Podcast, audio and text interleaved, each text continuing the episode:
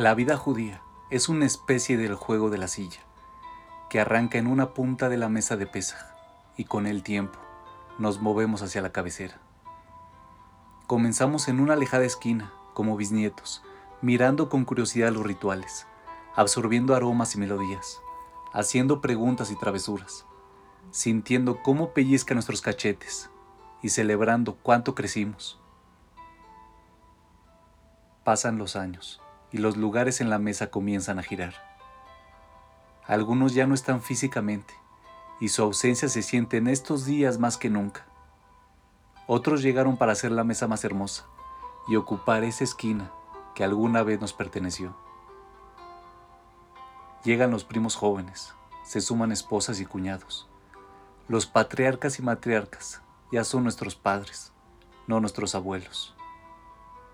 Un día, ya no es mi hermana la que levanta la bandeja, sino una hija o sobrina. Y no es el abuelo el que dice el kiddush, sino mi padre. Y en el rincón están nuestros hijos y sobrinos, ocupando los lugares que antes estaban reservados para nosotros, haciendo las preguntas y esperando nuestras respuestas.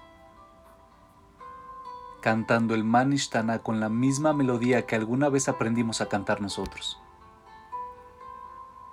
poco a poco vamos acercándonos a la cabecera, comprendiendo que no somos más el niño al que le narraban la historia, sino el padre que tiene la responsabilidad de transmitirla.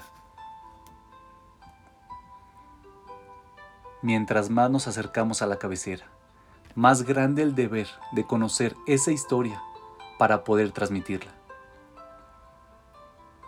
Ese aroma tan increíble de un hogar que se prepara para Pesaj.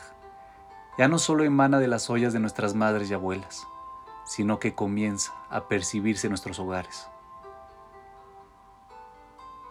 Pesaj no es el recuerdo de una generación que ya no está, sino una generación que está por nacer. Es nuestra responsabilidad crear en nuestros hijos memorias inolvidables como aquellas que nuestros padres y abuelos inspiraron en nosotros.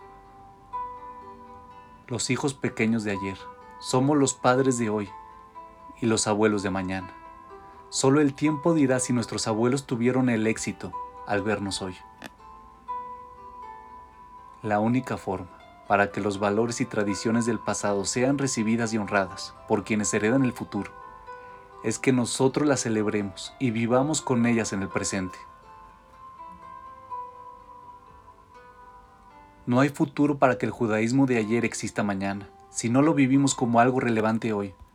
Somos parte de la larga cadena de nuestro pueblo.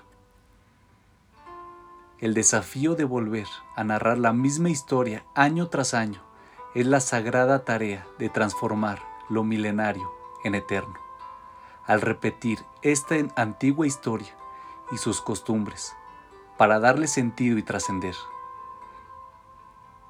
Pesaj no es el recuerdo de una generación que ya no está, sino una generación que está por nacer.